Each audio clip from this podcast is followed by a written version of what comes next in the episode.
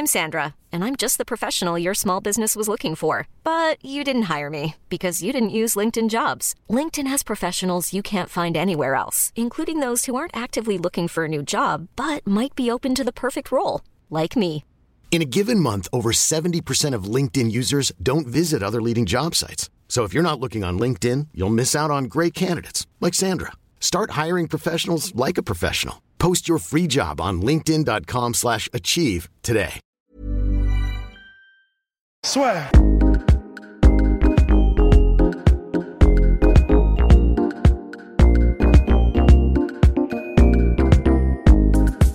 Bien, bonjour à toutes et à tous. Bienvenue dans le podcast La Sueur avec euh, monsieur head coach de la Team France. Bonjour et merci beaucoup de l'accueil, ça fait plaisir. Ah bah, enfin, surtout toi qui m'accueilles parce que voilà, on est dans la. T'es un peu dans ma chambre. Exactement, ouais. donc bon, alors, donc là, nous sommes à Bahreïn. Les mondiaux, hier c'était assez compliqué parce que. Ouais, bah, dure journée. Exactement, bah, je, voilà, je, je suis un peu le chat noir. Je, je porte cette responsabilité-là parce que je suis arrivé, tout le monde a perdu malheureusement. Pour toi, on, mais on va pas t'imputer ça à toi. Merci. Il y a d'autres raisons. Je pense. euh, tu veux qu'on en parle maintenant? Bah, Ouais. ouais, bah pour faire. euh, Allez. oui, je, vais donner, je vais donner mon, amani- mon analyse. Elle m'appartient. Euh, on n'a pas débriefé encore avec euh, les autres coachs euh, que j'ai la chance d'avoir avec moi, mais je pense qu'ils sera- ils sont tout à fait d'accord. Si tu veux, cette année, il- en ce qui me concerne, j'ai vraiment trouvé qu'il y avait deux niveaux. C'est-à-dire le niveau, pas que de l'équipe de France, parce qu'on pourrait débattre des heures, se dire oui, mais notre sport n'est pas légalisé, on n'a pas la structure. Certes, c'est vrai, j'en conviens, tout le monde le sait, c'est c'est quelque chose, c'est un, un fait connu.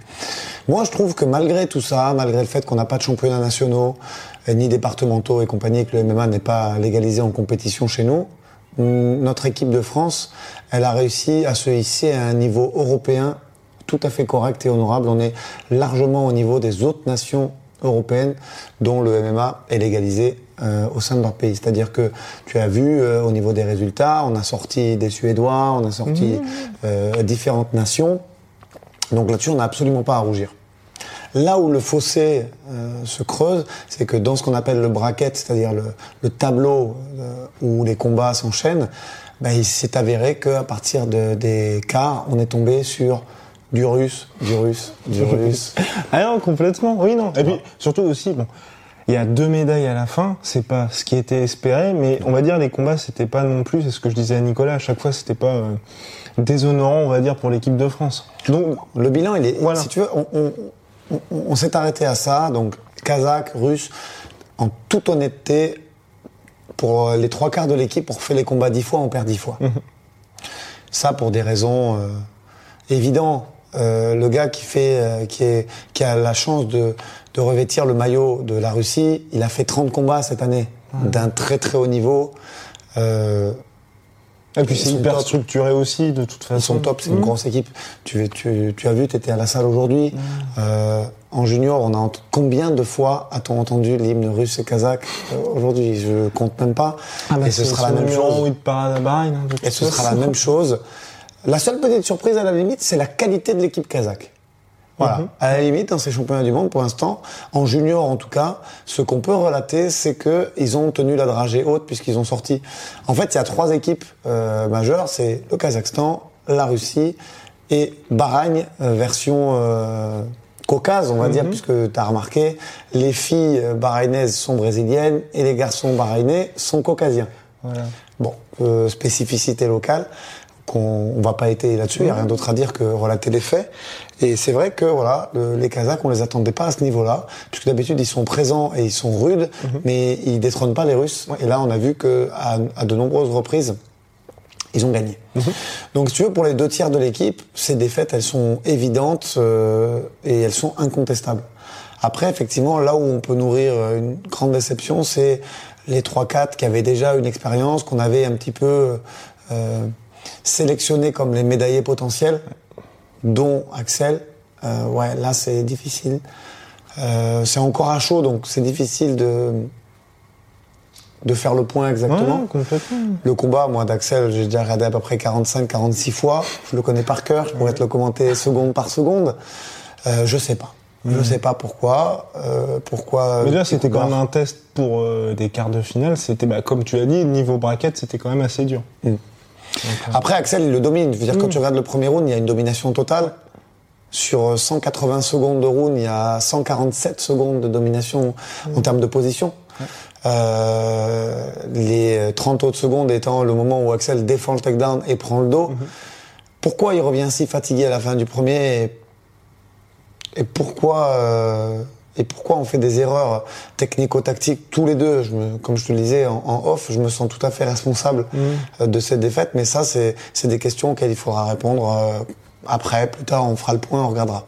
Donc ça, c'est la déception majeure effectivement parce que on n'a pas encore décidé. Moi, je je laisserai Axel décider de la suite. Mais en tout cas, pour euh, ce qui devait être ces derniers championnats du monde, c'est une grande déception. Mm. Mais après, j'imagine que, dans tous les cas, oui, il y a un petit peu de déception, mais c'est vrai que Il y a beaucoup. Beaucoup, beaucoup de déception. Ah, disons-le clairement. Voilà, il y a beaucoup de déceptions. Ouais, ouais. Et pour les pour les amateurs, est-ce que pour toi, ça servait aussi, on va dire, de tremplin pour la suite quelque part? Pour le De tremplin pour le monde, euh, pour les autres, euh, pour Axel ou pour les autres euh, participants? Pour un peu tout le monde, parce que j'imagine que, enfin, si- quand il y a des grosses performances au championnat du monde amateur, ensuite, on va dire, il y a des camps à l'étranger, il y a plusieurs personnes qui tournent autour pour se dire, bah, potentiellement, on va pouvoir faire des choses ensemble. Moi, je pense que ça doit être un incontournable. Aujourd'hui, l'IMAF, ça doit être incontournable dans la carrière d'un jeune combattant. Pour quelle raison? Déjà, la première raison, c'est que c'est la possibilité d'enchaîner beaucoup plus de combats que si tu passes par le circuit professionnel. Ouais. Axel en avait déjà euh, dit un mot, mais c'est un, raisonnement qu'on a en commun, donc bien évidemment, euh, on a le même discours là-dessus. Mais ouais, il faut juste prendre les faits. Tu vois, les mecs qui sont à l'UFC, en général, bon, ils arrivent avec un record pro, on va dire 10, 15, 20 combats selon les catégories. L'IMAF, ça te permet de faire 10, 15 combats par an, quasiment. J'extrapole un tout petit peu, mais pas beaucoup. À partir de là, tu fais deux ans d'IMAF, tu arrives à plus de 25 combats, c'est ce qu'a Axel aujourd'hui. Dans quelle structure tu vas pouvoir faire ça? Aucune. En ayant aussi une question de, de protection. Alors certes, cette protection de l'intégrité physique de l'athlète, elle favorise les lutteurs. Bon, ok, mais c'est pas très grave dans l'absolu. Aujourd'hui, le fait qu'on mette pas de coups de genou au visage, que les gants soient un petit peu plus épais, que les rounds soient courts, qu'il y ait des, des soumissions qui soient interdites au sol. Est-ce que c'est bien grave? Moi, j'ai envie de te dire non. Euh, S'il n'y avait pas ça, de toute façon, on pourrait pas faire un combat par jour tous les jours sur euh, sur cinq jours. Donc euh, oui, c'est un tremplin expérientiel et après c'est si- aussi un tremplin euh, en termes de médiatisation parce que euh, il y a euh, des patrons de grandes orgas qui viennent, qui regardent, ça permet d'avoir une no- notoriété. Euh, Il y a des gens comme euh, comme vous qui viennent relayer l'information, ce qui permet d'être connu. Parce qu'aujourd'hui, le travail des, des réseaux sociaux, il est obligatoire. Je veux dire, c'est le MMA, ça a changé aussi depuis mes, débuts dans un temps lointain, on va dire. Euh, tout a changé. Aujourd'hui, une orga, quand elle s'intéresse à un fighter, elle va regarder son Sherdog, son highlight. Elle va aussi regarder le monde qu'elle draine sur les réseaux sociaux. C'est c'est des choses qui n'existaient pas euh, quand j'ai commencé, tu vois. Donc complètement. L'IMAF aujourd'hui, c'est pas encore incontournable parce que allez, on va, on va tacler un peu. Il y a un phénomène que j'appelle le phénomène franco-français. C'est bien d'être pro, tu sais, ils aiment bien. Ouais. Pro, pro, je suis pro. Mais pro de quoi Mmh. Aujourd'hui, euh, professionnel, ça veut tout dire tu combats pour de l'argent ou tu combats sans protection? C'est quoi la, c'est quoi la, si on doit euh, affranchir une définition, c'est quoi pro? Moi, je pense que c'est mieux d'être amateur pendant deux ans. T'as pas ce problème en Russie. Ils ont même pas le choix en fait. Complètement, ouais. Mais chez nous, il y a encore ce truc de je suis pro, je suis, moi je fais pas amateur, je suis pro. Donc euh, non, ça doit être incontournable, aussi bien d'un point de vue expérientiel que d'un point de vue euh, médiatisation. Vraiment bien parce que ça, on va dire c'est un petit laboratoire à ciel ouvert pour justement détecter les talents. Mais c'est vrai qu'en MMA, aussi bien en France qu'à l'étranger, ce qui est compliqué aussi, c'est on va dire financièrement pour les athlètes de se dire est-ce que c'est possible finalement de pouvoir tenir allez, deux ans pour gagner en expérience, mais ne pas avoir de salaire? Parce que même si on va dire quand ils sont dans des petites organisations, bah économiquement, on va dire, tu as quand même un support et c'est là que ça peut être compliqué pour ceux qui veulent se lancer là-dedans. Tu as entièrement raison. Après, moi, ce que je pense, c'est que il faut être entouré déjà. C'est-à-dire que le ton head coach, il doit être là pour savoir euh, ton destin, ta destinée en termes de de- de- d'histoire sportive. Tu as des jeunes qui, chez qui tu vas sentir la maturité sportive, en termes de, de potentiel, en termes de, de technique, en termes de technico-tactique. Et là, est-ce qu'il faut s'attarder sur de l'amateur? Non. Mais la grande majorité des athlètes, leur, euh, maturité euh, sportive, technique, elle est entre 25 et 30 ans. Donc, est-ce que si tu lances quelqu'un dans le grand bain alors qu'il n'est pas prêt, tu vas plus le pénaliser financièrement au final par le biais de défaites? Parce que là, ce qui est intéressant, c'est qu'en amateur, il y a reset après. Ouais. Mais il n'y a pas un reset euh, social. Il est toujours connu, mais son palmarès, il revient à zéro. Tu vois Tout à fait, ouais. Donc après, quand tu vas le proposer sur le marché, des fois, déjà, on- il faut pas parler d'argent parce que c'est pas que c'est tabou. hein. Mmh. C'est qu'en fait, ça va évoluer ça. Donc je sais pas, au jour, au jour où on parle de ça, là aujourd'hui, on est en 2019. euh, Déjà vois, en 2020, peut-être que tout aura changé. Exactement, c'est pour ça que je te dis ça. Mais aujourd'hui, tu regardes les. Je sais même pas si on peut dire que c'est des cachets dans des petites organisations en, en pro, parce que c'est des trucs qui sont dérisoires. Oui, c'est, bah, on va dire, on, on te rembourse les frais. Voilà. Ouais, on est d'accord. Euh, les frais de déplacement. Parce oui, quand on oui. voit le- le- la, la palette qu'il faut pour la préparation d'un combat, en termes de diététique, en termes de préparation, euh, en termes de transport et tout ce qui va avec, je crois pas qu'on est dedans. Cela étant, voilà, on va dire, on te rembourse les frais de transport. On va dire que c'est du défraiement. C'est, comment on dit, de l'indemnité kilométrique. Voilà. à partir de là, euh, le gars, tu, le- tu l'envoies sur la scène professionnelle. Il n'y a pas un, un enjeu financier très important. Il génère des défaites de par son inexpérience Ouais. sa carrière, elle est, elle est pas foutue, mais presque. C'est Parce qu'on sait que aujourd'hui, euh, les grandes organisations comme le UFC, comme le Bellator et comme d'autres, ils vont regarder ce palmarès. Mhm. Et si tu as trop de défaites, il faut les expliquer, mais c'est difficile de les expliquer. Euh, pour que le fighter soit bankable, c'est pas grave s'il il y a pas, il y a très peu de, il y avait un sujet dernièrement sur les fighters invaincus, tu as vu, il y en a pas beaucoup. C'est vrai que l'UFC en a deux. C'est quand même énorme. Deux champs en plus. Oui, invaincus. exactement. Oui, parce en a quelques-uns invaincus, mais voilà. Nurmagomedov, tu vois. On est sur du 28 et du 18, je crois, si je dis pas de bêtises. Exactement. ou du- ou quelque chose comme ça. Bon, c'est rare. Il y a un attrait, c'est important, mais tu regarderas que la grande majorité, c'est pas le cas. Tu peux avoir quelques défaites, mais quand tu vas arriver à haut niveau, tu la risques déjà la défaite. Donc, si tu en génères au début de ta carrière, ça va la rendre encore plus compliquée. Donc, le calcul, moi, je pense qu'il a même pas lieu d'être. C'est juste au coach. Je parle, quand je te dis le calcul, c'est le calcul financier, bien sûr. Mhm. Oui. Après, c'est le coach qui doit regarder si, en termes de maturité, on fait deux ans ou un an amateur ou si on passe directement dans de grandes organes. Bah, dans toutes les organisations. Et je discutais aussi avec Nicolas Salle. Moi, ce que je trouve, ce qui me frappe quand même, c'est hum, au niveau du style, au niveau des règles, c'est avantage les lutteurs, comme aux États-Unis avec l'UFC, mais on va dire là encore plus. Et finalement, ceux qui gagnent les mondiaux, c'est pas spécifiquement ceux qu'on va retrouver à l'UFC.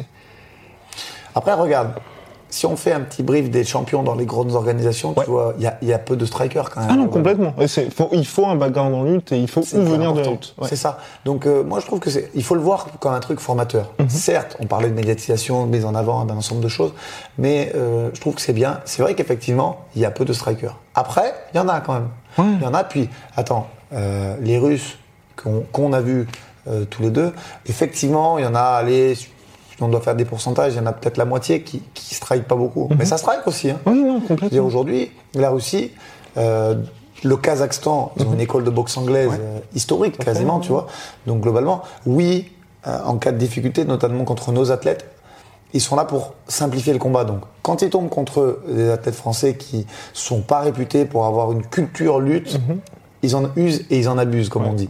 Après, ils savent striker les gars quand même. Ouais, oui, mais c'est pas. En fait, c'est- plutôt, c'était plutôt dans le sens. où Je suis d'accord, ils savent striker, mais ça va pas être un style. Le style qui est mis en avant, c'est pas un style vendeur pour les organisations américaines. Tu vois, c'est plus, on va dire, on va fabriquer une machine à gagner comme Habib, et Habib, s'il a pas son bilan de 28-0, c'est pas que personne s'intéresse à lui, mais euh, tu vois, il y a beaucoup de lutteurs qui vont faire euh, pas du lay pray, mais euh, C'est pas faux. c'est un peu dur ce que je dis, mais tu, tu vois, et donc c'est pour ça que pour moi, peut-être pas changer les règles, tu vois, mais faire en sorte qu'il y ait cette espèce de prime, pas au risque, mais on va dire au striking, parce que quelque part là, si tu contrôles juste la position, t'arrives à remporter le round. Après, tu sais, euh, mon avis là-dessus, c'est que ça va se lisser.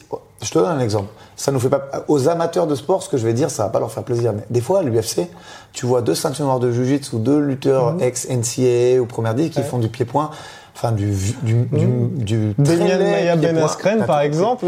Euh, pendant euh, 25 minutes ou 15 minutes. Parce qu'ils savent qu'ils vont se neutraliser euh, dans, dans, en, en préhension. Et ce que je suis en train de te dire, c'est que je pense que dans le temps, ça va, ça va devenir comme ça aussi. C'est-à-dire que quand le niveau de lutte général va monter, il va falloir du temps. hein. Ouais. Par exemple, en France, tu vois, je pense qu'il va nous falloir 2-3 ans avant qu'on ait rattrapé notre retard euh, dans cette discipline. Mais je pense qu'au bout d'un moment, à niveau de lutte égal, ça va striker. Parce que ça demande de l'énergie de tenter un takedown et que s'il passe pas, ça va être difficile après par la suite. Donc, c'est, je pense que les règles n'évolueront pas parce que si tu commences sur de l'amateur à mettre du coup de genou au visage, mhm. le bilan en termes de blessures va considérablement augmenter. Mhm. D'ailleurs, ça, c'est des choses auxquelles il faut réfléchir.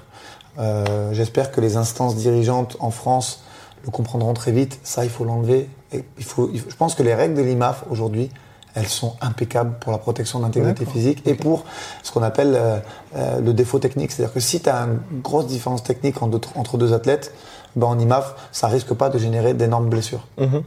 Donc, effectivement, ça peut être frustrant. Des fois, quand tu vois ces combats qu'on a vus ensemble hier et aujourd'hui, et que tu vois que des takedowns, ça tombe, ça reste par terre, alors, où ça bloque, où ça donne des fausses frappes pour éviter que l'arbitre ne replace ou ne relève, ça peut être un petit peu frustrant. Je pense que d'ici très peu de temps, euh, au niveau de certaines nations européennes et, d'ici 2-3 ans pour d'autres, ça va se réguler grâce à l'augmentation du niveau en lutte. Mhm. Moi, c'était plus dans le sens, bah, par exemple, tu vois, Axel qui vise à être professionnel, donc quand il s'entraîne, évidemment, évidemment, il a toutes ses armes. Mais aujourd'hui, quand tu vois un Israël Adesanya qui a vraiment développé cette euh, science du mouvement, finalement, pour enlever les takedowns, là, avec les règles, Adesanya, ce serait un peu plus compliqué pour lui. Parce que tu favorises finalement le lutteur à shooter le takedown. d'accord avec toi. Et c'est ça qui me. moi, je trouve ça Il y a la takedown défense aussi. Oui, tu vois, évidemment. Euh, évidemment. les règles sont ce qu'elles sont, on les regarde pas. Mais si on revisionne le premier round d'Axel, il défend, ah impeccable, il prend le dos. Et s'il n'y avait pas cette baisse de forme, il fait ça à trois rounds, on n'en mmh. parle plus. Puis l'anti-wrestling d'Axel, il est au top, même s'il n'y a pas les coups de genou au visage. Pour ça que je te dis, en défense de takedown, c'est ça qu'il faut faire. Mais c'est vrai que là où tu as raison, je te rejoins, c'est qu'un garçon comme Axel, il est double champion de France de Muay Thai, mm. mais il exprime quasiment pas son Muay Thai euh, euh, là-dedans. Alors, pour des raisons, hier c'était la grande cage, mais dans la grande majorité des cas, c'est pas le cas. Tu as une cage qui est petite, donc tu as deux pas de retrait, tu es contre le, mm-hmm. contre le grillage. Donc c'est vrai que pour le strike, c'est relativement difficile. Comme tu l'as vu, le taux de ratio de KO, il est bas. Mhm, euh, et, ça, c'est effectivement les règles qui font ça. Et ce qui est quand même pas mal parce que c'est. Pour l'amateur, c'est bien. Ouais, c'est ça, pour l'intégrité physique des athlètes, tout ça, c'est super. Et puis ça leur apprend une école difficile. Mhm. Ça leur apprend une école dure et quand ils passeront pro, ils auront déjà une vision euh, assez compliquée du, du fight, du technico-tactique, parce qu'ils ont vécu tout ça, ils auront 15, 20 combats. Les mecs, quand ils passent en pro derrière, ils ont l'habitude de contrer la lutte. Parce mhm. que là, on parle du phénomène caucasien, on va dire, mais les Braises, ils font quasiment la même chose. Mhm. dire Aujourd'hui, tu regardes les Brésiliens, c'est un petit peu différent parce qu'ils vont plus chercher le jiu-jitsu au sol, alors que les, les Caucasiens vont travailler en position surtout et sur de la frappe. C'est un peu le même jeu. Donc si tu sais pas contre l'un, tu sais pas contre l'autre. Et pour un coach, là, comment ça se passe Donc tu as des expériences évidemment du un professionnel, mais en amateur, le côté de bah, de ne pas avoir autant de temps pour préparer un game plan. Est-ce que c'est beaucoup plus challengeant pour toi ou au contraire tu préfères quand c'est professionnel et où là euh, Je pense que c'est deux exercices totalement différents. Mhm. Pourquoi? Là, en ce moment, tu vois, je suis en train de préparer aussi le training camp. Enfin, je suis en plein training camp pour Manon Fioro, qui fait la ceinture de l'UFC en Afrique du mhm. Sud le 14 décembre. Là, l'adversaire, on la connaît depuis le mois de juillet. On visionne. Tu regardes, la fille, c'est Amanda Lino, elle a une expérience IMAF, donc là, tu prends, tu payes 40 euros sur le site de l'IMAF et tu télécharges tous ces combats. Monsieur fait les choses légalement. On ne se pas, on regarde. En plus, avec l'IMAF, je suis quand même head coach de l'équipe de France, donc euh, si un jour je tombe pour, euh, pour euh, copyright, c'est pas terrible quand même. Hein. Mais non, non. On paye, on prend un compte, on regarde les combats IMAF, ensuite tu regardes ces 4 ou 5 combats professionnels, euh, celui qu'elle fait contre Jacqueline Trozeux pour la ceinture des 57, celui qu'elle fait contre Resident Zwak pour la ceinture des 61. Et tout ça, tu regardes, tu fais des statistiques, tu regardes le nombre de coups donnés, tu regardes de quel côté elle tourne, tu regardes de quels sont ses enchaînements euh, euh, récurrents. Tu fais un vrai travail, tu essayes de trouver des sparring adaptés en termes de taille, en termes de morphotype, en mhm. termes d'enchaînement et tout ce qui va avec. À côté de ça, tu vas faire de la prépa physique, tu vois. Je t'apprends pas, tu connais le truc. Ça, c'est une prépa pro tu te prépares pour 25 minutes, ce sera une fois, il n'y a qu'un seul combat et tu connais l'adversaire. Le côté amateur, il y a un côté technico-tactique qu'on va faire autour tout, au long de la semaine, mais au début, tu sais même pas contre qui ils vont se battre. Le bracket n'est mhm. même pas fait. Là, il y avait deux ou trois représentants euh, du Boxing Squad, deux ou trois représentants du Factory. Tout le reste, ça tourne dans d'autres clubs. Mhm. Donc, tu as pas les gars avec toi toute l'année. Donc, qu'est-ce que tu fais une fois que tu les as sélectionnés? Lors de rassemblement, tu leur donnes une orientation d'entraînement. Tu essaies de parler effectivement de ces règles IMAF et de ces combats IMAF qui sont beaucoup contre la cage, qui sont beaucoup en lutte, et tu les orientes vers un entraînement de ce type. Une fois que tu as fait ça, ben, l'athlète il revient préparé ou pas, tu sais pas trop parce que tu n'as pas été avec lui et tu vas l'accompagner tout au long de la semaine avec un coaching euh, hyper difficile puisque on part sur un premier game plan en fonction de la nationalité parce que des fois tu connais pas forcément l'athlète si c'est un nouveau IMAF par exemple. Puis après derrière ça, tout au long de la semaine, là par contre on essaye avec les gens qui sont en tribune de filmer en spéculant en fait un peu sur la victoire de ton gars, tu vas filmer le bracket, c'est-à-dire le tableau pour voir le lendemain matin ou le soir même l'adversaire qui s'est qualifié, de quelle façon il s'est qualifié. Et là, tu refais un peu la même chose, sauf que sur un training camp, tu vas le faire sur 9 ou 10 semaines et que là, tu le fais la veille pour le lendemain. Donc il y a quand même des similitudes, mais c'est un peu un coaching qu'on qualifierait à la volée. Mhm. Mais globalement, euh, tout y est. Mais tu prépares pas tout à fait de la même façon. Et comment ça se passe exactement au niveau du recrutement du staff aussi? Parce que est-ce qu'il y a une vraie, on va dire, pas esprit d'équipe, mais enfin, c'est un sport individuel le MMA, mais là on voit quand même que c'est bah, drapeau bleu, blanc, rouge, et, puis comme tu as dit, des coachs qui viennent de différents clubs aussi. Alors moi, là-dessus, euh, après euh, les championnats du monde de 2017, j'ai eu Bertrand Moussou au téléphone. Il y avait donc Manon Furo, qui était du boxing squad de chez moi, qui était championne du monde dans la catégorie des 61 kilos. Et il y avait Axel, qui venait d'arriver, qui était encore junior, mais moi, je voulais qu'il fasse directement le bracket senior mhm. euh, pour ça guérisse un petit peu, et il est vice-champion du monde. Donc on a, on ramène deux médailles à Nice, on est content, une médaille d'or, une médaille d'argent, et quelques semaines plus tard, j'ai Bertrand au téléphone qui me demande si ça m'intéresse de reprendre l'équipe. Donc dans un premier temps, je reprends l'équipe seul, euh, puis euh, juste avant les championnats d'Europe, il y a Ghislain Brix, le coordinateur, qui me dit voilà, Aldric, est-ce qu'il y a quand même du monde là que tu as que tu as sélectionné sur ça. Est-ce que Yuri Benejari, ce serait bien avec toi? Et moi, je dis oui de suite parce qu'on ne se connaît pas avec Yuri à ce mhm. moment-là, mais je connais l'athlète. Je l'ai suivi au championnat du monde, je l'ai vu euh, dans ses débuts de sa carrière pro, Bellator, tout ça. Puis son, ça, la personne que je connaissais via médias interposés me plaisait. Mhm. Donc on se rend compte avec Yuri, ça match tout de suite. Donc il y a une vraie cohésion entre nous, euh, un respect mutuel et, et ça, ça, se passe super bien. Donc on fait ces, cette ces stages euh, juste avant les Europes. On fait le coaching ensemble des championnats d'Europe et ça se passe super bien. Et il y a vraiment une émulation entre nous et une complémentarité. Puis ensuite, Gislain me rappelle, euh, après quelques détections euh, pour les mondes, et là il me dit, Alric, là vous allez être très nombreux, ce serait bien qu'il y ait un troisième coach avec toi, qui serait Nicolas Haute. Donc pareil, je connaissais Nicolas de par ses brillants coachings sur les athlètes du MMA Factory. Et de par sa carrière d'athlète aussi, pareil, médaillé d'argent si je ne m'abuse en 2015 ou en 2016 à Las Vegas, tout ça. Donc on se rencontre sur les rassemblements et ça match aussi parce qu'on a un but commun, que le but c'est que personne ne se mette en avant spécifiquement, c'est juste mhm. qu'on ait euh, un palmarès pour cette équipe de France et un objectif aussi de, de médaille. Donc ouais, je pense vraiment qu'il y a un vrai esprit d'équipe et une vraie cohésion dans le, dans le staff avec euh, aussi Bakary, Sissoko qui est, qui est, préparateur physique. Donc ouais, ouais, ça a très très bien matché. Moi, je suis super content de, de, travailler avec eux. Et pour toi, la clé, là, on va dire pour la suite, c'est vraiment de repartir avec le même groupe finalement. Enfin. Alors, tu veux que je te dise très honnêtement, la suite, je, ne sais pas en fait, parce que elle va dépendre. Il y a, y a, plusieurs facteurs qui vont jouer. Moi déjà, je sais pas. Tu vois, j'ai pris quand même, j'ai une déception quand même. Mmh, je t'en parle à tête reposée avec un jugement parce que je suis obligé. J'ai d'autres échéances qui arrivent, mais euh, déjà j'ai une grosse déception. Donc, il va falloir que je la digère. Euh, je vais pas faire mon mode Calimero, mais mm. quand il y a un mauvais résultat sportif, je veux pas, j'aime pas dire oui, c'est les athlètes. Pourtant, moi, j'ai fait. Je suis responsable de cette défaite et, je me mets en avant là-dessus parce que euh, si on, oui, je t'ai parlé de braquette tout à l'heure et tout, mais peut-être qu'on aurait pu mieux faire certaines choses pour essayer mm. d'augmenter ces résultats. Donc déjà, ce paramètre, et je tenais à le signaler. Euh, après, la suite, elle va dépendre d'un ensemble de choses. Quelle fédération va euh, être délégataire pour avoir le MMA, comment eux ils vont voir les choses, est-ce qu'ils vont vouloir faire une fracture avec le passé et revenir sur une équipe euh, nouvelle. La seule chose, moi, que j'espère vraiment du fond du cœur est que si euh, les nouveaux dirigeants de ces fédérations sont à même de regarder cette interview quand ils auront la légalisation, c'est l'équipe qui s'est démenée. Je parle, quand je dis l'équipe, je me focalise essentiellement sur les athlètes. Mhm. J'espère vraiment qu'ils vont pas repartir sur du neuf, ils vont garder au moins un noyau de ces jeunes parce qu'ils m'ont ému par leur investissement euh, et financier, et moral, et physique. Et j'aimerais qu'ils puissent euh, avoir l'occasion, notamment pour les plus jeunes d'entre eux, de, de s'exprimer encore pour Mhm. la France, parce qu'ils le méritent. Et là, sur ce- cette compétition-là, est-ce qu'il y a, eu, on va dire, des athlètes qui t'ont vraiment impressionné, toi? Ouais, euh, des athlètes français même, hein, directement. Euh, après, souvent, on parlera des athlètes étrangers, parce que j'ai repéré aussi. Mais euh, des athlètes comme Christophe Pizawara, qui avait un bilan uniquement négatif de défaite sur les précédentes compétitions IMAF. Là, il arrive, il prend deux victoires par finalisation. Donc, il finit son combat. On partait de loin, parce que en termes de pied-point, en termes de lutte, il avait un bagage de grappleur assez important.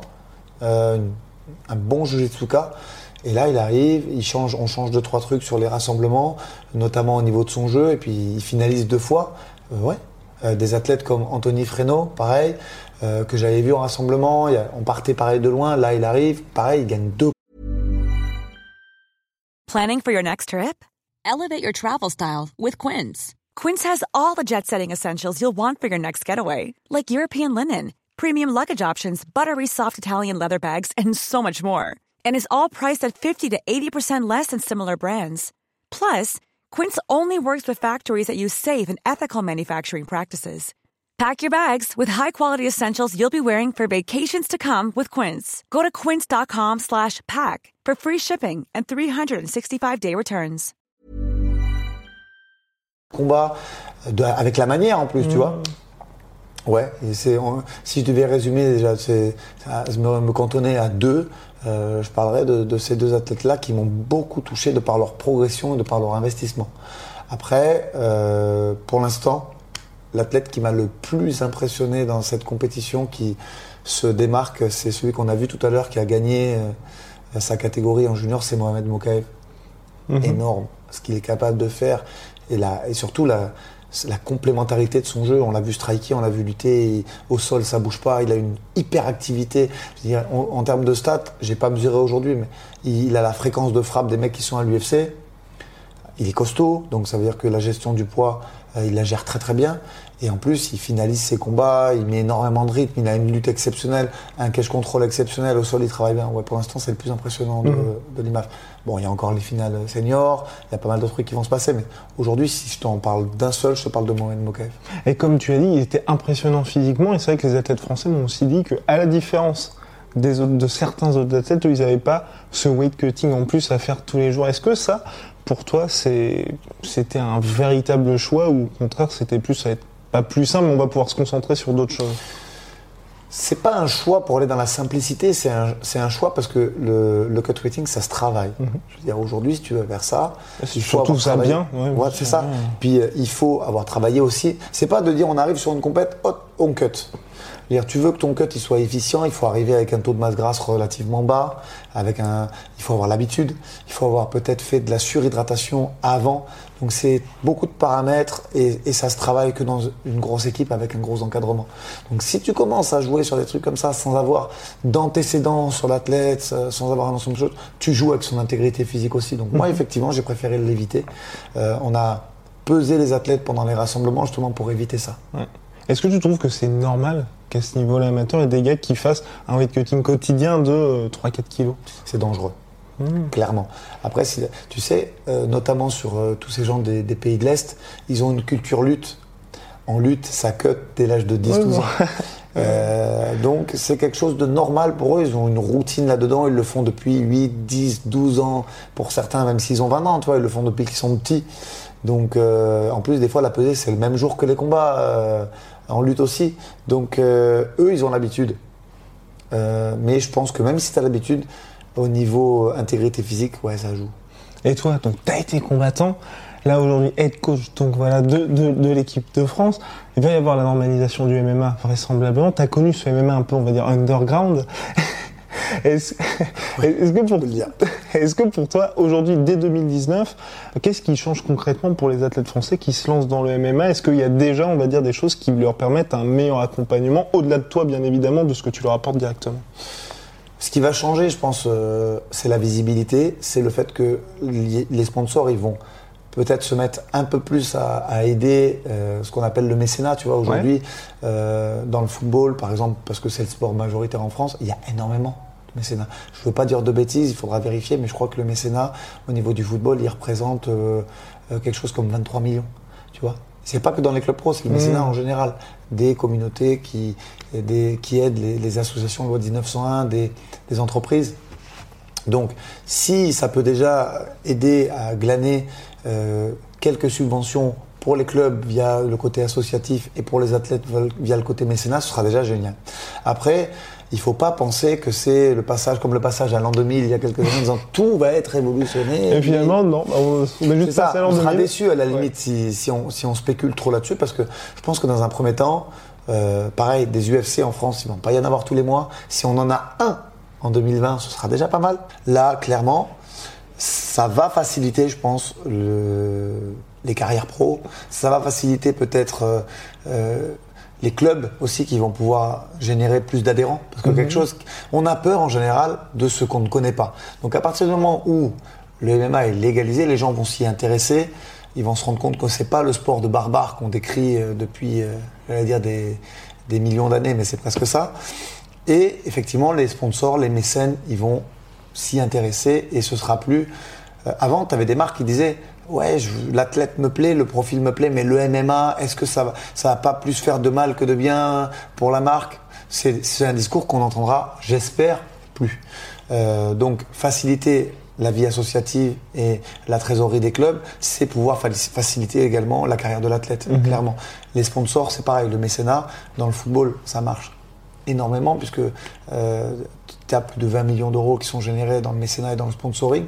Je pense que si on peut en récupérer une infime partie pour les athlètes qui veulent se lancer dans une carrière amateur ou professionnelle, ce sera euh, super.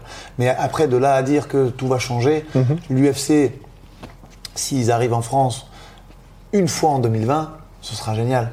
Après, derrière ça, je pense qu'on va représenter, on sera un petit pays de diffusion pour l'UFC. Même si aujourd'hui, le MMA, il y a- beaucoup de fans euh, qui viennent euh, regarder ce que tu fais, qui viennent regarder les combats de MMA, euh, par rapport à d'autres pays où le merchandising, il est beaucoup plus avancé, ils vont préférer l'UFC capitaliser sur deux trois événements sur ces pays-là. Je te donne un exemple puisque c'est un peu ce que je fais en termes d'études en ce moment. L'Angleterre, au niveau du football, c'est le sport numéro un comme la France. Et quand tu vois ce que dépense un- un supporter euh, dans un club de football, c'est euh, presque sept fois plus que ce que dépense un supporter français. Euh, cette statistique, elle est ce qu'elle est, mais l'UFC ira toujours là où il y a un business développement plus important. Mais on sera un pays déjà reconnu et on aura notre UFC de façon annuelle ou, ou biannuelle s'ils viennent une fois tous les deux ans, c'est pas grave, mais on l'aura. Et ça mettra en avant les, les combattants français, ça c'est sûr. Mais là, hors UFC, parce que évidemment, il y aura, je pense, un- comme à Londres, finalement, où au maximum, qui est un marché énorme pour le, pour le, pour l'UFC, c'est une fois par an. Même la Russie, il y a deux, il y a eu deux UFC, enfin bref, cette année. Moi, c'était plus au niveau des autres organisations, parce que il n'y a pas que l'UFC, Dieu merci, puis il y a plein de combattants qui arrivent à briller, on va dire, en dehors de l'UFC. Est-ce que pour toi, là aussi, il y aura la possibilité, on va dire, d'accueillir des événements et qui est, on va dire, grosso modo, pas de la place pour tout le monde, mais tu vois que euh, bah, des combattants aient la possibilité d'avoir une très belle carrière en France ou européenne? Tu viens de souligner quelque chose de très important. Effectivement, euh, j'ai parlé de l'UFC parce qu'au niveau des enjeux économiques, c'est surtout ça. Après, Et puis c'est la vitrine aussi, on a fait il y a, deux, il y a deux minutes un parallèle sur le football dans notre discussion. Je vais t'en refaire un. Si demain matin, une équipe dans le championnat de France, elle fait que des combats à l'extérieur, des matchs, puisqu'on parlait de football à l'extérieur, est-ce qu'elle va être pénalisée par rapport aux autres équipes? Clairement oui, puisqu'on voit que le taux de victoire au football, c'est 6 fois sur 10 à domicile et 4 fois sur 10 par exemple à l'extérieur. C'est des vieilles statistiques, mais elles existent. Euh, les combattants français, aujourd'hui, ben, ils sont jamais à domicile. Alors, t'en as qui vont dire, ouais, moi je préfère parce que ça me fait euh, euh, moins stressé. Ok, je veux bien entendre ça. Cela étant, euh, on parle pas que du stress généré, on parle des décisions litigieuses à l'étranger. Ce qu'on appelle des short notice. C'est-à-dire qu'aujourd'hui, la carrière d'un combattant français, aujourd'hui, c'est quoi? C'est à moins qu'il soit dans une très grande organisation type euh, PFL, euh, UFC, Bellator, EFC également. Même au Cage Warrior, dans la grande majorité des cas, on est appelé en short notice. C'est c'est la- je veux dire, c'est des faits relatifs. Je ne sais pas une, une parole critique. C'est des faits. On est appelé souvent en short notice, c'est-à-dire que l'athlète, il a trois semaines pour se préparer. Euh, Regarde, ça arrive même à l'UFC, on en parlait. Euh, Ah oui, je crois que. Faresiam, dernièrement, euh, quand Ouais. il a fait euh, l'UFC à Abu Dhabi, C'était ouais, deux semaines, je crois. il a pris un short notice. Mhm. Est-ce qu'on est avantagé à faire ça? Clairement non. Est-ce qu'on est avantagé à combattre à l'extérieur? Clairement non.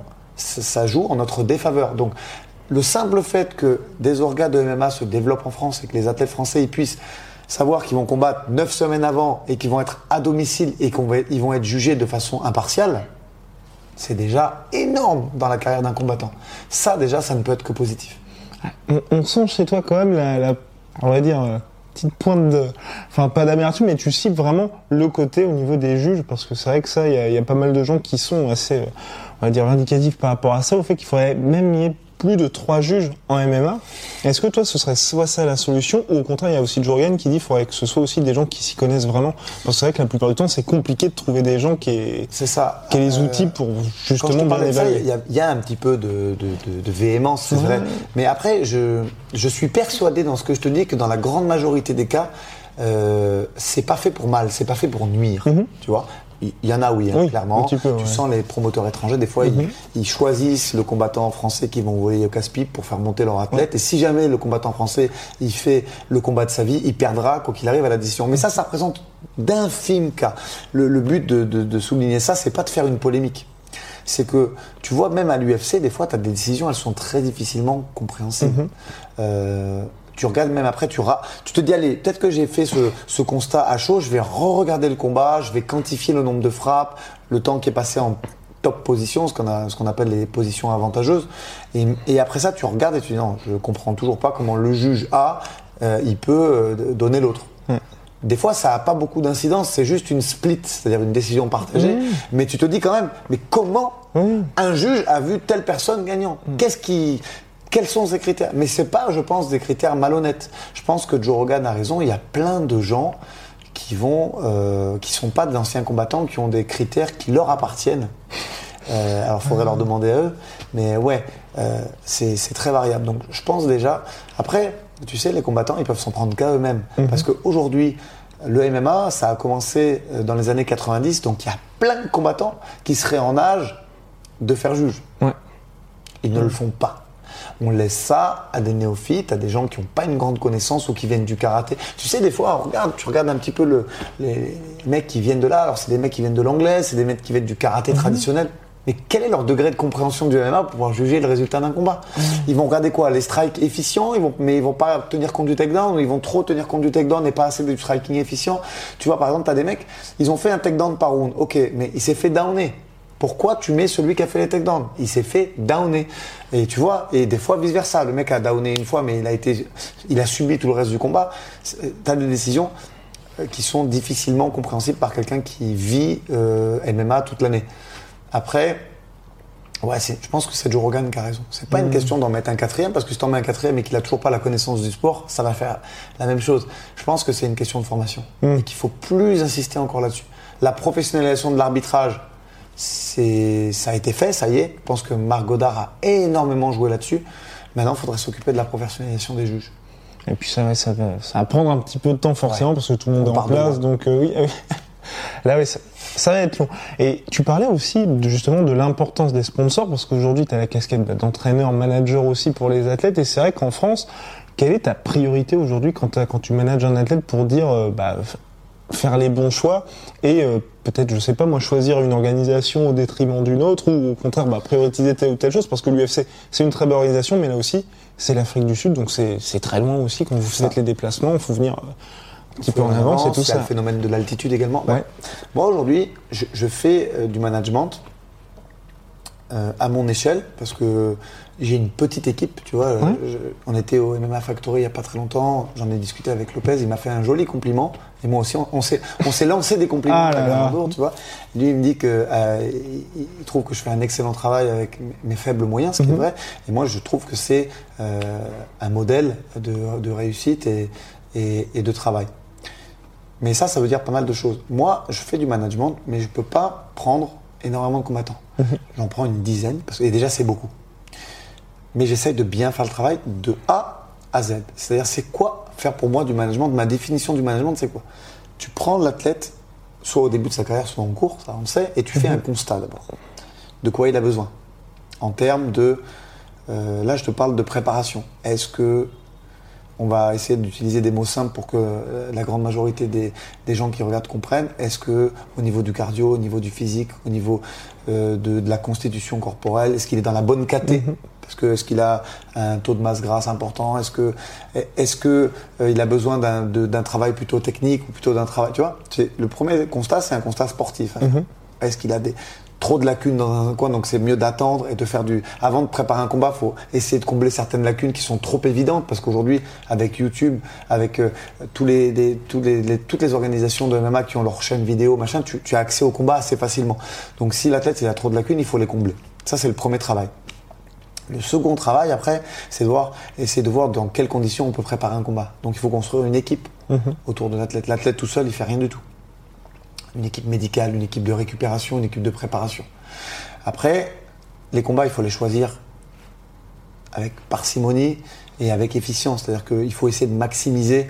Tu prends pas un combat si tu penses que l'athlète, il a 10% de chance de gagner. Tu vois, il faut une vraie réflexion. Et cette réflexion, elle ne peut pas être soumise à un seul jugement. Parce que il y a- il faut de l'objectivité. Donc il faut réunir un, un collège d'experts qui seraient d'autres fighters du, qui peuvent être d'autres fighters du- de l'équipe, qui peuvent être euh, des gens qui visionnent avec toi, pour se dire, OK, qu'est-ce que vous pensez de ça? Est-ce que vous pensez qu'il y a une probabilité de victoire suffisante? Il faut pas non plus dire, ah, s'il n'y a pas 100% de chance, on prend pas. C'est pas ça que je suis en train de te dire. ouais. Mais il faut essayer de relativiser là-dessus également. Et une fois que tu as fait ça, tu choisis euh, l'organisation par rapport aussi à l'athlète. C'est-à-dire que si l'athlète est déjà connu Oui, parce qu'il a un passé, tu vois, on prend, tu me parlais d'Afrique du Sud, je vais rebondir dessus. Manon, elle a été mise en avant grâce à l'IMAF. Ouais. Donc effectivement, j'avais plus de visibilité. Je m'occupe euh, d'un autre sportif qui vient de, de- de gagner en Italie après avoir gagné en Suisse, qui est Baris Sadiguzel. Bah, lui, pour l'instant, euh, il y a un passeport turc donc, qui empêche un petit peu d'aller dans certains endroits de, de l'Europe. Il y a euh, le fait qu'il n'est pas connu parce qu'il n'a pas pu faire l'IMAF du fait de cette nationalité turque. Donc là, tu es obligé de démarrer dans des plus petites orcas. Après, tu vois ce que tu fais en fonction de, de la réussite, tu vois. Donc euh, tout ça, ça se travaille en amont. Tu fais un peu, c'est comme un jeune diplômé euh, d'université. Tu fais un plan de carrière. Tu fais un plan de carrière.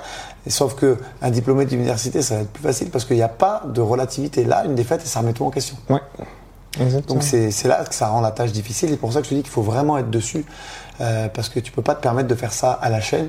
Sinon, tu, tu fais de l'abattage, tu fais de la grande distribution et tu fais pas du qualitatif. Mais là, est-ce que pour toi, ta carrière de combattant t'aide énormément pour faire ces choix-là? Parce que c'est vrai que quand t'as, Ouais. n'importe quoi, une grosse organisation qui t'appelle en short notice, tu peux te dire, ok, il y a que 10%, mais t'as toute cette visibilité, par exemple du Bellator, du PF, je- tu vois? Non, mais je suis d'accord avec toi. Après, euh, il, faut, il y a l'âge du combattant en compte. Et il y a effectivement, moi, ma carrière de combattant, à quoi elle me sert? Elle me sert justement à réfléchir à ce genre de choses. Elle me sert aussi à avoir des contacts. Parce que ça fait quand même depuis 2006 que je suis professionnel. Alors officiellement, je le suis toujours. Ouais. J'ai pas pris ma retraite. Après, je sais que mon capital combat, il est fini. Peut-être que j'en referai pas. Peut-être que si c'est légalisé en France et que j'ai une opportunité. Tu sais, j'ai une fierté, étant d'origine italienne, de nationalité française, parce qu'il y a toujours ce jeu de dire, ouais, je suis machin, machin. Non, je suis français. Et quand il y a la Marseillaise, j'ai les larmes aux yeux. Et je suis fier de représenter la France et j'ai une grande fierté d'être le head coach de l'équipe de France. Mais j'ai des origines italiennes. Et quand le MMA a été interdit en France, j'ai pu faire la première cage euh, qui a été faite en Italie. Donc ça, j'en suis fier. Mais ce que j'aimerais, et j'ai toujours espoir, même si mon grand âge fait que cet espoir diminue euh, de jour en jour, j'aimerais bien essayer d'en faire en France quand même, pour Ok. boucler la boucle. Mais pour l'instant, c'est pas du tout d'actualité. Mon actualité, elle est, elle est coach et elle est head coach, donc c'est, ça mon actualité et pas autre chose. Je, je lance pas d'appel ni des messages à, à aucun promoteur. pour À l'UFC, voilà. Oh. Mais euh, ouais, j'ai toujours euh, espoir de le faire, mais il faut que je me dégage du temps et pour l'instant, il n'y en a pas. Hmm. Donc, euh, elle est pour mes combattants, l'actualité, pour mon club et pour l'équipe de France euh, et pas ailleurs. Et jusqu'à maintenant, en tant que coach, quelle a été ta, va dire, ta, plus belle réussite? Parce que c'est vrai que pour les coachs, quand je parle à, Lopez ou à d'autres, ils disent c'est extrêmement difficile quand on est coach, surtout quand on a été combattant, parce que nous, on visualise quelque chose, on va dire telle ou telle chose, mais on n'est pas le combattant. Donc, ça se trouve, quand on va dire, bah, justement, tente le takedown, peut-être qu'il a plus de jus, et que, bah, toi, quand tu le vois euh, douter, bah, tu ne peux pas le ressentir. Donc, toi, jusqu'à maintenant, quel a été le moment où, tout confondu, hein. soit, soit tu as été hyper satisfait par la performance, ou au contraire, le game plan était superbement travaillé, ou il y a eu le conseil qui a fait que. Alors, je vais te dire ça d'un point de vue général, Ouais. et après, je vais te parler euh, d'un combat Ah. euh, de, ces, de ces championnats du monde. Euh, d'un point de vue général, pour l'instant, j'ai vraiment deux grandes satisfactions euh, en tant que head coach. Alors, on, on va faire un petit clin d'œil au passé quand même, parce que tu sais, le, le temps passe vite. euh, la carrière de facteur, elle est, elle est éphémère. Et moi, j'aimerais euh, rendre un hommage à, à un garçon euh, qui- que j'ai eu dès le départ, qui a été au, au Boxing Squad, qui est Christopher Jacquelin. Alors, les gens, ils vont pas trop s'en rappeler parce que ça fait déjà, le temps passe vite, ça fait déjà 3-4 ans, mais je pense que Christopher, il mérite cet hommage. Christopher, il est parti de rien du tout. Et puis, euh, il a fait le Bama, il a gagné. Puis, il a réussi à, à être aux portes de l'UFC puisqu'il a fait la ceinture du, du Cage Warrior. Et aujourd'hui, son travail, il est gendarme, ne lui permet plus d'être dans le haut niveau. Mais Christopher, c'est une de mes plus grandes satisfactions en tant que coach parce que quand on voit d'où on est parti et ce qu'on a réussi à faire, battre des TUF, c'est-à-dire euh, Ultimate Fighter vétéran, euh, euh, brandir les échelons du MMA européen petit à petit et finir pour la ceinture du Cage Warrior. Parce qu'être Cage Warrior vétéran, c'est déjà un grand gage de, de haut niveau. Bah, c'est une des plus grosses organisations européennes, Tout simplement. Mais quand tu as fait carrément la ceinture, Mm. c'est encore gage de, de- de plus haut niveau. Donc, ouais, Christopher. Après, bien sûr, Axel Sola. Depuis l'âge de 13 ans, numéro 1 mondial pound for pound, on n'en parle même pas. Et évidemment. Et puis surtout que c'est pas terminé. Non, enfin, voilà, c'est le début, c'est ça aussi. C'est le début, c'est Oui, une déception. Mais, mais Maintenant, voilà, c'est ça. oui. actuelle. Voilà, en on va 2022, rebondir et je- puis complètement. On verra, on verra où il va aller, mais il va aller très loin. Mhm. Et bien sûr, Manon. Manon, qui est championne du monde amateur, qui démarre une carrière pro, là, qui va faire la ceinture de la quatrième ou cinquième Mhm. organisation mondiale. Et surtout, l'évolution. Parce que le combat, c'est le combat, tu peux te dire, mais quand tu vois ce qu'elle était et ce qu'elle est aujourd'hui, euh, takedown de défense, elle sait lutter, elle sait faire du sol. C'est voilà. Là, le, le- le- le coach, il est, il est hyper fier. Après, sur ces championnats du monde, euh, il y a le jeune Jordan qui a eu sa médaille euh, aujourd'hui. Euh, il combat contre un local de Bahreïn. On est dans le coin avec Nicolas, puis le premier round, il se passe très très mal. C'est-à-dire qu'on part sur un premier game plan qui est plutôt, euh, lui, il veut faire son, son sidekick, il veut faire deux, trois trucs. Nous, on est, là pour les conseiller. Mais si l'athlète, il, est confiant sur ça, tu vas pas lui dire non, ne fais pas ça, tu sais pas le faire. Donc on part sur son game plan, il est confiant et le, round, il se passe très très mal. C'est-à-dire que dès les premiers échanges, il est emmené au sol, il est contrôlé euh, contre la cage, il essaye de, de se relever, il, il perd le round, mais il perd le round de façon euh, évidente et dominatrice pour le- le- l'athlète de Bahreïn. Puis là, on se regarde avec Nicolas et tout de suite on, on- on part sur un autre game plan, euh, mais improvisé, parce qu'on a une complicité, on a juste besoin de se regarder et on part. Et là derrière, il gagne deux, il gagne trois de façon et dominatrice au total, presque on lui met deux points d'avance dans le dernier round. Et Jordan, il se qualifie, puis ça l'amène jusqu'à la médaille qu'il a prise aujourd'hui. Donc là, c'est le souvenir de la compétition en termes de coaching, de game plan. Tu vois, on a, on a dû rechanger euh, en trois minutes parce que ça se passait très mal et ça se passe super bien, il gagne. Et là, tu es super fier d'avoir pensé euh, au game plan qu'il fallait. Ouais, c'est vrai. Ah super. Bah, bon, voilà, ça va être vraiment la dernière question. Là, c'était surtout pour Manon. On- Enfin, je, je le sais parce que les échanges que j'ai avec les différents coachs, c'est compliqué. euh, en Europe notamment, de trouver des, bah, des adversaires quand on a une très bonne fille, on va dire. Est-ce que toi, ça, tu, tu le vois et comment tu fais pour gérer justement cette carrière-là, surtout quand on a une pépite comme ça qui, est, bah, qui monte à fond, mais forcément, chaque fois pour trouver, bah, tu vas à l'UFC, mais, mais je pense qu'à chaque fois, c'est un petit peu des batailles pour réussir à trouver des combats intéressants pour elle. Ouais. La- le MMA féminin, je le rapprocherai un petit peu de- du MMA poids lourd. Alors, c'est, les gens ils vont dire mais attends pourquoi ils comparent des filles avec des, des hommes de, de plus de 100 kilos? Parce que euh, ça va plus vite que dans certaines catégories. C'est-à-dire que aujourd'hui dans, dans ce, dans ce MMA là, le MMA féminin et le poids lourd, tu peux accéder à de très grandes organisations en 3-4 combats. Ouais. Comme Cyril l'a fait. Comme par Cyril l'a fait, je crois, je veux pas dire de bêtises, mais son troisième ou son quatrième combat, quatrième peut-être, c'était à l'UFC. Ouais. Tu vois comme ça va vite. Alors que quand tu regardes euh, des athlètes qui évoluent dans, en Walter, en 77, en middle en 84, à 70, bah, ils arrivent à l'UFC en général, c'est mini, mini, mini, mini 8 combats et des fois 15. Ouais.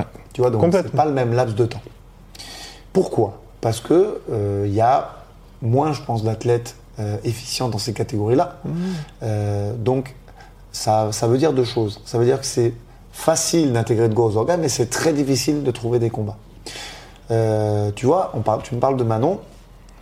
Manon, c'est ma plus grande satisfaction, euh, puisque je te l'évoquais euh, Mmh. il n'y a pas longtemps, mais c'est aussi pour moi une erreur que j'ai fait, par exemple, en tant que coach et que manager. Je vais te la donner, cette erreur. Elle sort des championnats du monde, maintenant c'est une 57 kilos. Et moi, parce que j'arrive pas à trouver de combat et que le temps passe, j'accepte un combat à 61. Alors, on parlait de décision litigieuse. Ouais. J'invite les gens à regarder ce combat. Moi, je la vois pas perdre. Mmh. Mais là où je me remets en question, c'est que le poids a fait que elle n'a pas réussi à faire la différence comme elle aurait dû. Le poids, le stress du premier combat. Et ça, j'aurais dû le prendre en compte. Moi, je l'ai vue trop brillante. C'est vrai que quand tu, quand tu gagnes les championnats du monde des amateurs et qu'il n'y a pas une fille qui t'a ne serait-ce que touché, ça met la barre très haut. Et peut-être que j'aurais. Donc c'est aussi une erreur, tu vois, je, je reviens dessus. On apprend de ses erreurs de toute façon. Euh, donc c'est une erreur du manager d'avoir choisi ce combat, mais devant la difficulté à trouver des combats, j'ai accepté ce combat une caté de poids au-dessus. Il fallait pas le faire. Mais bon, je pense que je me suis rattrapé puisque j'ai réussi, j'ai eu l'occasion d'ailleurs de la mettre sur, donc, sur cette euh, télé-réalité qui est un peu calquée sur celle de The Ultimate Fighter. Sur cette télé-réalité, elle fait euh, euh, un KO sur euh, Becky Henslow qui est une anglaise. Elle bat, elle prend sa revanche sur Cornelia Holm euh, qui, qui l'avait battue au championnat d'Europe IMAF et qui était 35e mondial, je crois, euh, si je dis pas de bêtises. Euh, et puis derrière, elle bat euh, Mélanie Rureus qui va faire le, le K1 Japon là au mois de décembre. Et là, elle se bat pour la ceinture. Donc, le manager s'est pardonné. Le head coach, il est toujours un peu en colère. Le le manager s'est fait. Et là, elle est dans les tuyaux. Donc là, effectivement, on a moins de difficultés à trouver des combats parce qu'elle est rentrée dans une grosse orga. Bah merci beaucoup, parce que franchement c'était passionnant. Merci à toi en tout cas, super. J'encourage vraiment tout le monde à, regarder la sueur parce que c'est vraiment quelque chose de professionnel. Et moi j'ai pris un grand plaisir à, Oh là converser là. avec toi pendant, pendant cette de- grosse demi-heure. Eh ben voilà, je rougis. Merci. Merci beaucoup. Allez, soit là.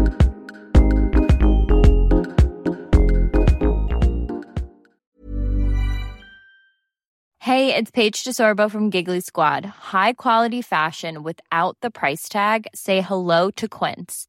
I'm snagging high-end essentials like cozy cashmere sweaters, sleek leather jackets, fine jewelry, and so much more. With Quince being 50 to 80% less than similar brands. And they partner with factories that prioritize safe, ethical, and responsible manufacturing. I love that. Luxury quality within reach. Go to quince.com slash style to get free shipping and 365 day returns on your next order. Quince.com slash style. Et voilà, c'est la fin de votre épisode du podcast La Sœur. Si ça vous a plu, n'hésitez pas à nous mettre les 5 étoiles sur Apple Podcast ou sur Spotify. Vous pouvez aussi nous laisser un petit commentaire, ça nous aidera beaucoup. Et si vous voulez aller plus loin avec nous, vous tapez La Sueur sur toutes les plateformes ou sur les réseaux sociaux, vous nous trouverez. Et là, vous nous écoutez très certainement en audio. On est aussi en vidéo sur YouTube, mais également sur Snapchat. Là encore, vous tapez La et on sera là. Merci de votre fidélité et à très vite pour de nouvelles aventures.